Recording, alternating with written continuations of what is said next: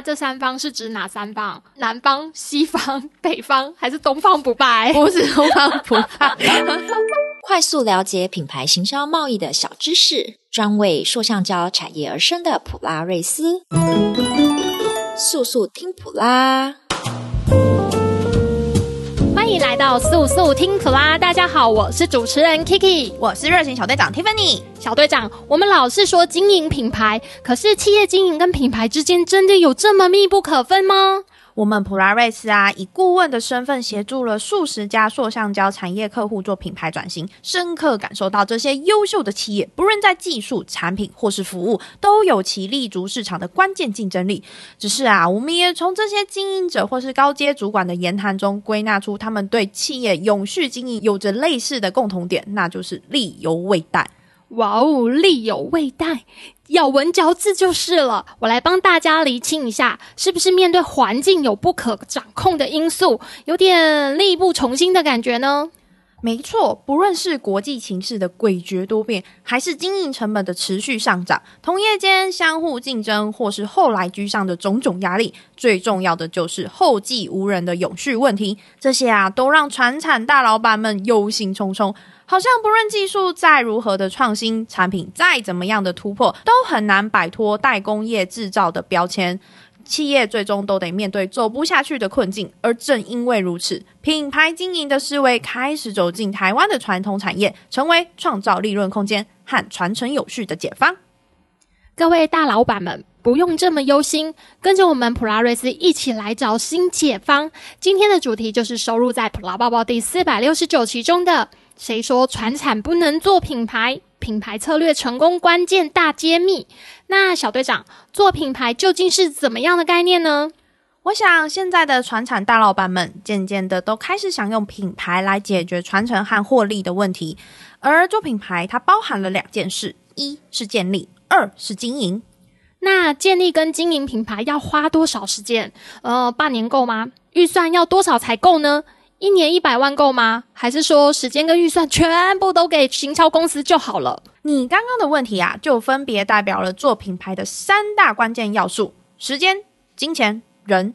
这三要素之间是环环相扣，缺一不可。这边就来跟大家细细说明。首先，时间，做品牌要多久？嗯，Kiki，你觉得要花多久啊？嗯，我想想哦，麦当劳是一九五五年成立的，星巴克呢是一九七一年成立的，然后苹果 Apple 是一九七六年成立的。何仙姑，我瞎掐指一算，应该花个五六十年就可以了吧？嚯 哦，在这里我必须要先赞叹一下，你居然知道他们的成立时间。哎呦，Google 一下就知道了吼！我们现在是高科技时代耶。对，你说的太对，没有错，高科技时代没有什么是 Google 不知道的。但做品牌啊，还真不是几十年就可以完成的，那是一个一辈子的任务啊！什么？一辈子也太难了吧？不是只要让所有人都认识我的品牌就成功了吗？No No，我们从品牌的英文来看。Branding 它是一个动词，那当然我们不可能试图用一个有限的时间来解决或满足永续的梦想啊！如果你认同世界上唯一不变的就是变，那你就会理解品牌在这些变动下也必须随之应应，才能长保活力，做到永续。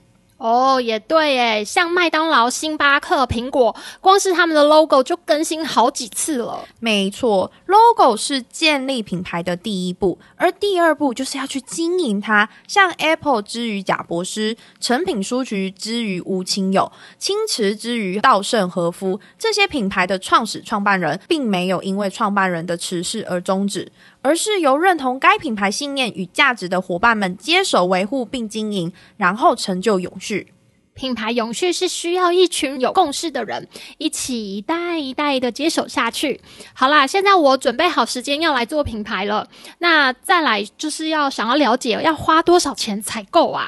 哎呀，比起要花多少钱吼，更重要的就是你得知道你把钱花在哪里了。花了这笔钱，你将得到什么？还有啊。你配合了吗？做品牌啊，它并不是一项顾此失彼的工程。每个品牌都有着不同的起点跟梦想或是愿景，对照不同的发展阶段，自然就有不同的任务啦。会有什么样的任务要解啊？解完任务就会得到宝物了吗？不是打怪任务啦，像是我们在建立品牌的初期啊，免不了要召集各种的会议，沟通并聚焦品牌的定位、价值与愿景。这个时候所花费的，可就不只是账面上的数字成本，还有时间成本跟人员无法投入生产的经营成本。如果你会因此而心疼，而无法全心全力的配合，就会导致会议品质不佳，结果也不具参考性喽。啊，这么麻烦哦！那这样我好像还没准备好要做品牌嘞。通常吼，通常吼，讲到这边的时候，大家都会开始退却。但我听过一位行销总监分享，若打算将新产品推向市场，行销预算保守估计先抓个一千万。其实啊，这笔金额不算小，它其实最终也不一定能换来订单。但你认为这笔投入的预算，它是势在必行，而且相当合理。那 Kiki，你愿意投入的原因会是什么？那当然是因为我非常的知道每一笔投入都非常的值得，甚至是有高掌控度。例如，知道把钱花在哪个平台或是管道上，而且还有很多数据报表可以追踪，作为下一次的行销策略的修正依据啊。没错，因为你心中已经非常确定要得到什么，而做品牌也一样。每一笔预算都很重要，必须要知道这笔钱花在哪里，得到什么，而你也会非常的配合。聚焦共识后，你或你的团队，他花时间对外宣传了吗？一段时间后，你们有没有聚在一起分享交流市场的反应，然后再修正？我想这才是最重要的。嗯，每一分钱都要花在刀口上，只有全力合作才能得到最好的效益。这样聊下来，感觉最重要的因素是人呢。人呐、啊，真的是一个很重要的因素。嗯，品牌打造的过程相当的复杂，这个庞大的工程可不可能只有一个人或者是一个团队去主导？它会需要有三方最重要的人员一起分工合作，这将会左右品牌塑造的效率和成功率。这三方啊，缺一不可。那这三方是指哪三方？南方、西方、北方，还是东方不败？不是 东方不败，这三方吼是指品牌经营者。执行团队、外部顾问，哦，是这样子哦。那这三方的任务有哪些呢？我们从最重要的品牌经营者来说说，他要做好预算规划，统一决策。经营者是品牌塑造的掌舵者，要充分理解品牌建构的价值及方向。若二代接班，那他是否有充分的决策权？经营者的意志和授权将会大大的影响品牌转型的效率和士气。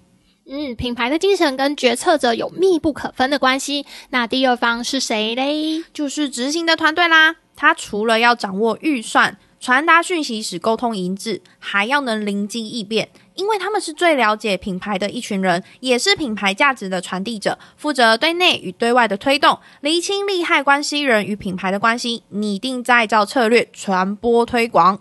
是的，没错，好东西也需要有一群人一起帮忙分享或推动比较快啦。那最后第三方呢？第三方就是外部顾问，要负责市场洞察、策略发展、设计规划、执行和整合。这也正是普拉瑞斯在品牌任务中扮演的角色，以客观理性的专业角度导入外部思维，梳理问题，找出根源，协助企业进行品牌塑造，避免企业产生主观的盲点。听完这些，相信你对做品牌有了初步的体认，也很清楚自己在品牌中扮演的角色。做品牌要有决心，准备好了再上。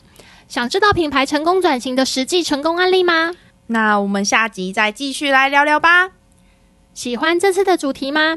或是有什么想听的主题？欢迎在 Podcast 底下留言，或是到普拉瑞斯 FB 粉丝专业留言哦。速速听普拉，我们下次见。我们每周三更新哦。